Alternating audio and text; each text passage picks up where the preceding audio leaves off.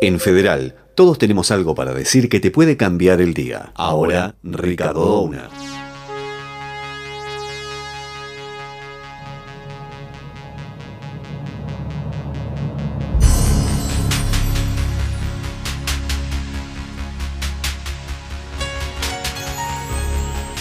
Los Juegos Olímpicos son la competencia deportiva más importante a nivel mundial, de la que participan atletas de más de 200 naciones en 46 disciplinas. Se inspiraron en los Juegos de la Antigüedad, que se realizaron en Grecia entre los años 776 a.C.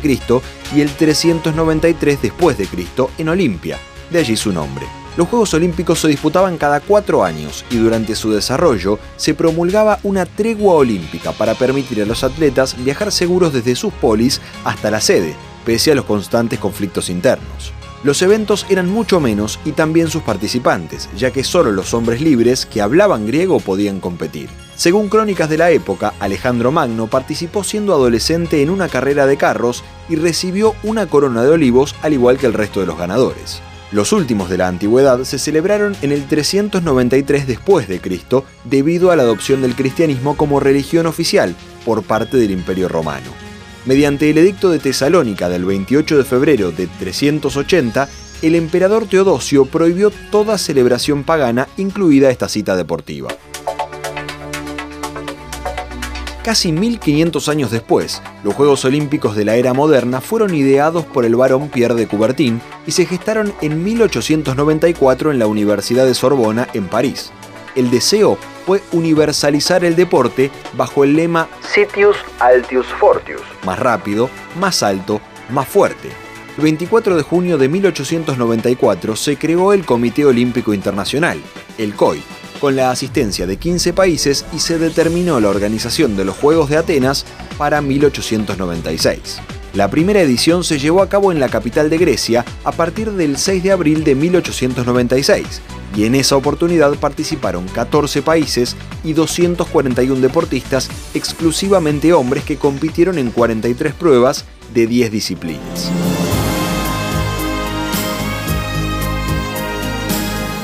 Desde aquella oportunidad se realizaron cada cuatro años en diversas ciudades del mundo, siendo las únicas excepciones las ediciones de 1916, 1940 y 1944 debido al estallido de la Primera y Segunda Guerra Mundial y postergada la de 2020 para 2021 por la pandemia de COVID-19.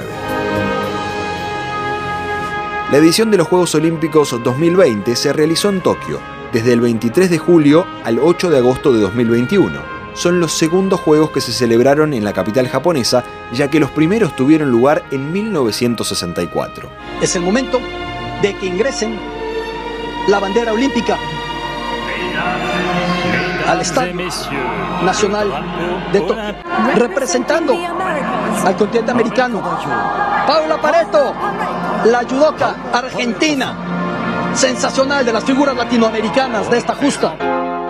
A lo largo de las dos semanas fue Estados Unidos quien quedó en la primera posición del medallero con 113 preseas. China, segunda con 88.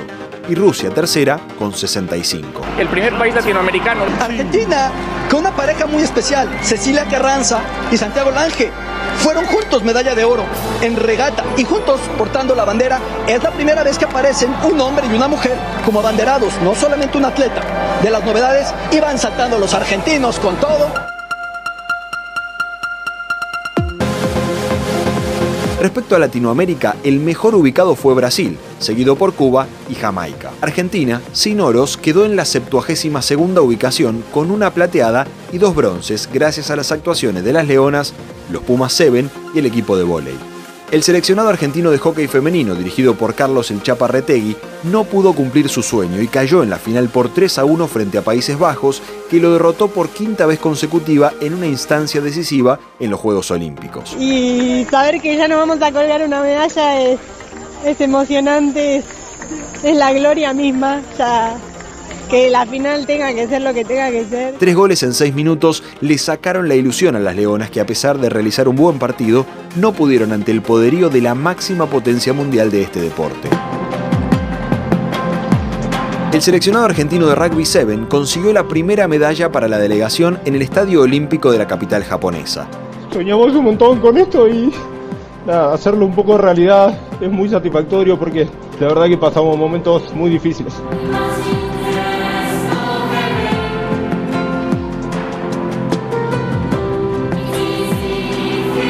Los Pumas 7, dirigido por Santiago Gómez Cora, derrotaron a Gran Bretaña por 17 a 12 y lograron el primer bronce uno sueña con, llegar acá, ¿no? De primero de jugar un mundial, después un juego olímpico, después de un podio olímpico. Se nos dio, se nos dio. Eh, es el objetivo que nos propusimos este año. Sabíamos que estábamos lejos, pero que podíamos hacerlo. Y creo que esa creencia de poder llegar dio, dio ese impulso, esas ganas de, de poder llegar y en este partido del tercer puesto llevárnoslo. Así que iba a ser de esta forma contra Brasil un partido largo, durísimo, un 3-2, no podía ser menos, pero bueno, ahora, ahora disfrutar del momento.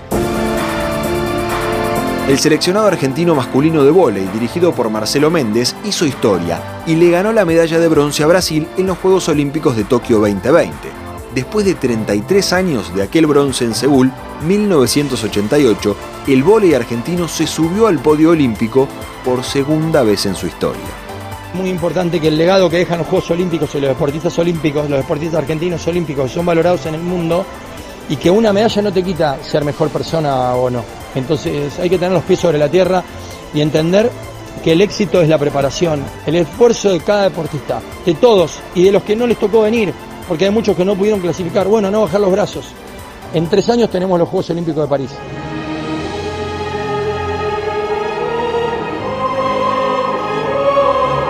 La próxima cita olímpica será en Francia en el año 2024, luego de haber sido sede en dos oportunidades, 1900 y 1924. París tendrá la oportunidad de volver a recibir los Juegos justo en el año que se cumple el centenario de la última vez que los organizaron.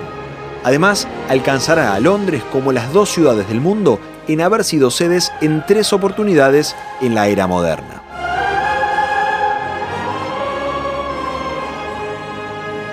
Seguí los podcasts de Federal en fmfederal.com para cambiar tu día todos los días.